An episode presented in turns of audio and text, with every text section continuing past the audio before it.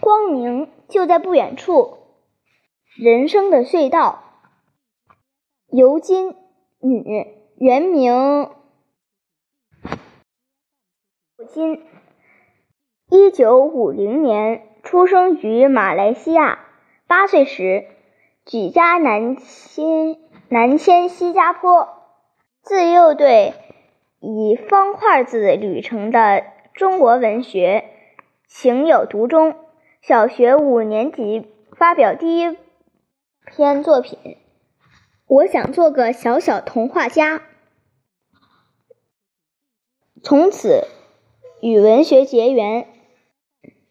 一九七二年毕业于南洋大学中文系，获一等第一等荣誉学位。曾在国家图书馆任职，后又转入。南洋商报的任记者、副刊编辑。一九八一年转入教育界，任中学教员至今。他数十年创作了大量游记、散文、小品文等，出版了一百多部作品。尤金酷爱旅游。至今，足迹已遍布八十多个国家和地区。入选理由：一九九一年，尤金获新华文新华文学奖；一九九六年获万隆宝国。国大艺术中心文学奖。